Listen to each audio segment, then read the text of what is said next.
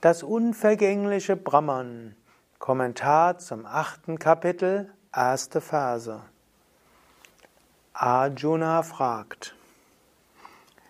Arjuna Uvacha Kim Tat Brahma Kimat Yatman Kim Karma Purushottama Adhibhutam Chakim Proktam Adhidaivam Kimuchyate was ist dieses Brahman?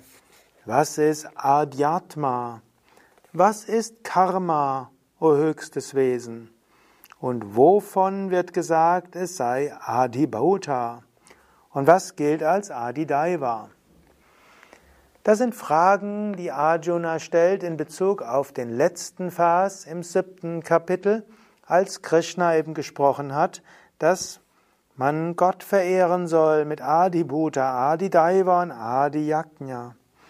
Und er hat auch davon gesprochen, dass es Karma gibt und hat davon gesprochen, dass es darum geht, Brahman zu erfahren. Und Arjuna will jetzt wissen, was ist das denn? Und zweiter Vers. Und wer oder wie ist Adi Yajna hier in diesem Körper, o Krishna?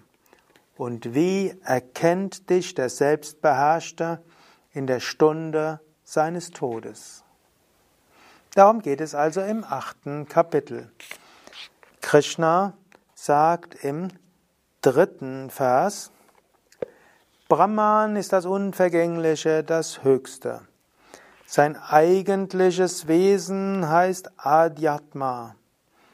Die Gabe, welche die Bhutas entstehen und sichtbar werden lässt und sie auch erhält, heißt Karma.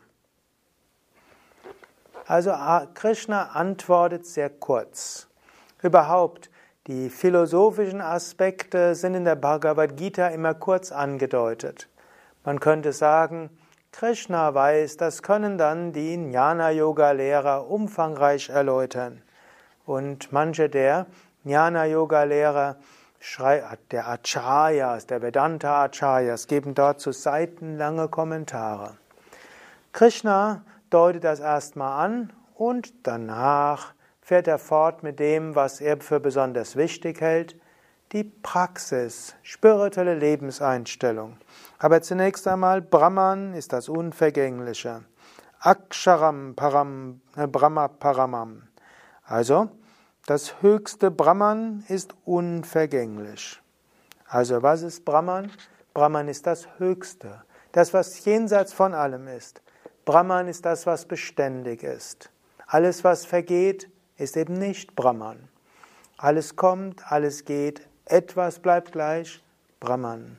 Du kannst dir auch bewusst machen, hafte nicht am Vergänglichen. Das Vergängliche, wie der Name sagt, geht vorbei vergeht. Nimm das hin, was vergänglich ist. Suche nach dem, was unvergänglich ist. Dann das eigentliche Wesen von Brahman ist Adhyatma. Brahma, Atma heißt das Selbst. Adhyatma wird manchmal als das individualisierte Selbst bezeichnet. Aber das individualisierte Selbst ist letztlich nichts anderes als Brahman. Das Wesen von dir selbst ist Brahman. Das hast du jetzt schon oft genug gehört, erinnere dich daran. Du bist nicht der Körper, du bist nicht die Psyche, du bist nicht die Persönlichkeit, du bist auch nicht Vata, Pitta, Kapha, du bist auch nicht äh, irgendein Temperament, du bist das unsterbliche Selbst, du bist der Atman. Und dann sagt er noch, und dann gibt es das Karma. Und es ist das Karma, welches dafür sorgt, dass die Bhutas, die verschiedenen Wesen, die verschiedenen individuellen Geschöpfe entstehen und sichtbar werden, sie erhält und wieder auflöst. Auch das ist eine Manifestation von Brahman. Also es gibt das unendliche Brahman. Dieses Brahman manifestiert sich in dieser Welt. Innerhalb von dieser Welt gibt es Einzelseelen und das Wesen der Einzelseele ist nichts anderes als Brahman. Was dann in dieser Welt so abläuft, ist letztlich Karma. Und dieses Karma sorgt für das Entstehen und das Vergehen der Wesen, die doch letztlich Brahman sind. Adibhutam gehört zur vergänglichen Natur und Purusha, die Seele, ist Adidaivam. Und ich allein bin Adi Yajna hier in diesem Körper, o Bester unter den Verkörperten. Adi Bhuta kann man interpretieren als der materielle Bereich, der äh, Bereich der Elemente. Diese Welt, sowohl die physische wie auch der astrale Welt, ist letztlich vergängliche Natur. Und dann gibt es aber Purusha und Purusha ist die Seele und die ist Adhidaiva. Und Adhidaiva ist tatsächlich der Bereich, der spirituelle Bereich. Adhidaiva ist spirituell. Es gibt Adibhuta und Adidaiva. Aber beides ist letztlich, beides ist letztlich Gott. Also, Gott ist auch manifestiert als Adibhuta, als diese äußere Natur. An der anderen Stelle hat nämlich Krishna gesagt, ich bin Adibhuta. Auch diese äußere Welt ist Gott. Und Gott ist auch die spirituelle Welt. Und Gott ist auch in diesem Körper. Daher sagt, ich allein bin Adi Yajna. Und Adi Yajna ist letztlich, Yajna heißt Verehrung, Yajna kann man sogar übersetzen als spirituelle Praxis.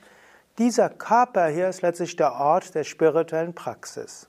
Das ist eine interessante Sache. Du als Individuum bist der Ort der spirituellen Praxis und auch die, die spirituelle Praxis ist auch Gott. Swami Krishnananda hat mal gesagt, du bist nicht das Individuum, das nach Gott strebt, sondern du bist Gott, der im Individuum Sadhana Lila spielt. Das heißt, Gott selbst spielt in dir das Spiel der spirituellen Praxis. Auch deine ganzen spirituellen Praktiken werden letztlich von Gott gemacht. Du bist nicht der Relative, der jetzt nach Gott, dem Absoluten, strebt, sondern Gott ist überall. Gott ist das Brahman, das unvergänglich ist. Gott ist aber auch die relative Welt. Das Göttliche ist auch die spirituelle Welt. Und das Göttliche ist auch das Individuum, das danach strebt, zurück zu Gott zu kommen.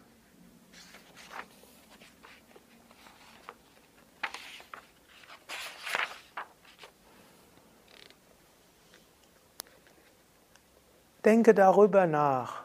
Und wenn du vielleicht jetzt in den Alltag gehst oder morgen in den Alltag gehst, sieh die Welt vielleicht mit anderen Augen. Sieh, hinter allem ist die eine göttliche Wirklichkeit, Brahman. Das manifeste Universum ist auch die göttliche Wirklichkeit. Die spirituelle Welt ist die göttliche Wirklichkeit.